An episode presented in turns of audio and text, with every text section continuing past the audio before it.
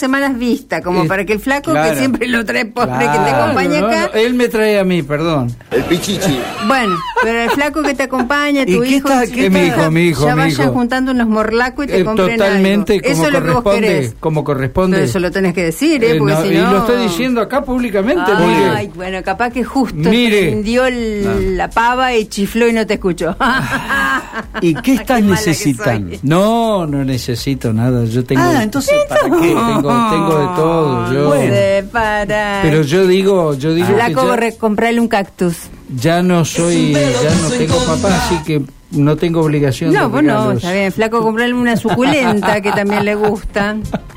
Pues no le, a él no le puedes comprar bebidas porque no bebe. Usted no sabe, usted no Eh, sabe. tabaco porque tampoco. Usted no sabe las suculentas y los cactus que tengo, señora Hassan. Yo lo que- Dan envidia. Eh, Ya que me trata de usted, yo también lo trato de usted. No, si usted supiera, Jorge Majul, Sí. este, la planta que me supo regalar, un calanchoe, Un el calanchoe. tamaño que tiene, se ha ido para arriba y se extendió, Sí. está... Ah, yo le regalé uno de esos. Yo, Sí. yo regalo de eso. ¿Sabe por qué? Porque me dijeron que es la planta de la vida, que si vos regalás eso, Sí. eh, le estás alargando la vida a la otra persona. Mira qué buen tipo. Bueno, bueno. ¿Cómo, bueno, cómo se llama la planta? Calanchoe. Calanchoe. Calanchoe. Sí. Ya sufrió los embates del gato, Sí. de Piki.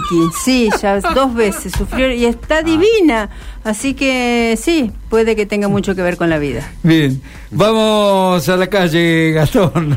Y ahí está Mauro González, hoy disfrutando de una tarde primaveral. ¿Cómo andas, Mauro? ¿Qué tal? ¿Cómo les va? Bien. Hola, Buenas Mauritus. tardes. Eh, ver- La verdad que sí, que está espectacular el día. ¿eh? Sí, sí. Si lo comparamos con la semana pasada. No, con la semana pasada eso es Ya Hollywood. sol, ¿eh? la- Sí, sí, sí, sí, es el Caribe.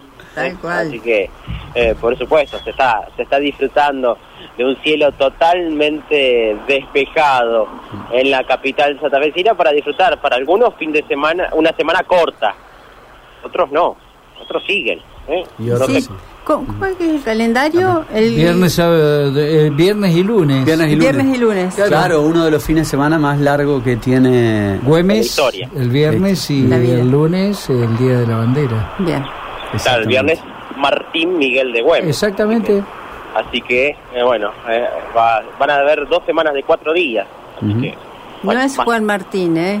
Porque escuché el otro día y decía Juan Martín No. de, de- Del potro. Miguel de. Güemes. No es Miguel. Juan Martín, es Martín Miguel. Exacto. No, lo Juan, escuché. Juan Manuel Belgrano también escuché. Claro, viste por ahí se cambian los, Bueno. los nombres. Bueno, ¿por no, dónde no. pasa, Maurito? Bien, eh, una, hoy se cumplen dos meses Sí. de el decreto del gobernador Omar Perotti en el cual se le da la potestad a la policía de poder retener motos.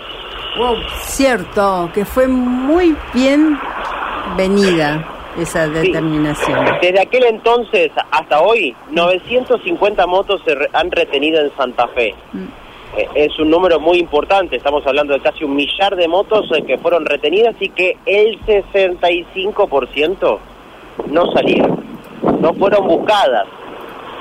Más de la mitad no fueron buscadas. Por distintos motivos, flojita de papeles, bueno, existencia de papeles. o porque evidentemente Son estaban en una situación poco Ah. poco poco positiva para poder ser retirada, Claro. ¿no? Claro. O no tenían el suficiente dinero como para retirarla.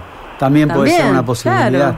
Múltiples son las alternativas, Sí, sí. pero bueno, la conjetura más rápida que se puede hacer es que obviamente eh, ha servido esto para bajar un poco el delito porque eh, los eh, eh, eh, justamente las eh, lo que tiene que ver con motochorros y, y, y robos de estas características han bajado en un más de un 30%, indican desde el Ministerio de Seguridad, por eso el balance es positivo en estos dos meses y se tiene en cuenta los dos últimos meses anteriores antes del decreto. Claro. Es el, el- el análisis que hacen desde el Ministerio de Seguridad. Vamos a escuchar la palabra de Jorge Fernández eh, por parte del Ministerio que charlaba justamente sobre esta cuestión con nosotros y nos decía lo siguiente. Dale. Eh, Estamos a dos meses de que se puso en vigencia este, este decreto que lleva a la retención de motos que realiza la policía. ¿Cuál es el balance que se efectúa? El balance es muy positivo porque eh, en una primera medición del impacto que tuvo y que tiene el decreto 460 del gobernador que le otorga facultades de retención de motovehículos a la policía, en este caso en, la ciudad de Santa Fe. Eh, lo que mm, medimos es una disminución del 34% de los delitos cometidos con eh, motovehículos, comparando las ocho semanas previas a la entrada en vigencia del decreto y las ocho semanas posteriores a la entrada en vigencia del decreto. Es un número muy importante. O sea, eh, ¿qué tipo de delitos en particular? Motochorros que andan circulando en la calle y efectúan robos en la vía pública. Sí, lo que medimos es todo tipo de delitos predatorios, robos, este, eh, intent- tentativas de robo, etcétera, cometidos con motovehículos, ya sea en la modalidad motochorros o asalto o cualquier otra modalidad que implique la utilización del motovehículo como un medio para cometer ese delito. Eh, entonces, en total todos esos delitos bajaron un 34% en la ciudad de Santa Fe. En cuanto a la retención del motovehículo, ¿qué es lo que han notado? Bueno, eh, primero la- eh, hay una gran cantidad de motos retenidas. Eh, yo calculo que en- en- solo en aplicación del decreto 460 eh, estamos entre 900 y 950 motos retenidas, más allá de las motos retenidas por la policía en distintos operativos realizados en conjunto con la Municipalidad de Santa Fe y Santo Tomé. Notamos una, bueno, primero la baja del delito, notamos que la policía está trabajando muy bien con esta herramienta en la calle, que está manejando muy bien, lo, está manejando la calle, sabe a dónde apuntar, tiene un ojo clínico, sabe a qué motovehículos retener, eh, con lo cual estamos, estamos satisfechos, por lo menos en estos primeros dos meses, de los resultados que está teniendo el- esta estrategia. ¿Qué es lo que pasa con esas 950 motos que usted mencionaba? ¿Se las retira? ¿Vuelven a, a la circulación? Mm, ¿Quedan allí? son motos que están en infracción. Eh, Como consecuencia de ello son retenidas por la policía y son trasladadas al depósito municipal. A partir de ahí entran en un procedimiento que es eh, eh, municipal, en el cual nosotros ya no intervenimos, y después todas aquellas personas que puedan acreditar la titularidad de la moto y paguen el- la multa correspondiente o lo, que deban pagar, las pueden retirar. Eh, lo que nos cuentan los funcionarios de la municipalidad, con quienes estamos en diálogo permanente, es que no, no están retirando muchos motovehículos. Solo un 35% de aquellas que están en depósito municipal como consecuencia de haber sido retenidas por la policía. ¿Qué quiere decir esto? En una primera interpretación, por ahí muy, muy apresurada, esto significa que la policía está apuntando bien, está trabajando bien sobre aquellas motos que pueden estar eh, ocasionando problemas en el sistema de seguridad pública. Es una muy buena medida de prevención. Esta es una primera conclusión que nosotros estamos haciendo. Más allá de que efectivamente es una herramienta que funciona porque eh, los números son muy, muy significativos a la baja en los delitos cometidos con motovehículos y también en el robo de motos. ¿Considera que el, el promedio de motos retenidas se va a mantener en los próximos meses? Sí, entendemos que sí. En algún momento se va a ir amesetando porque ¿cuál es el objetivo de, esta medida?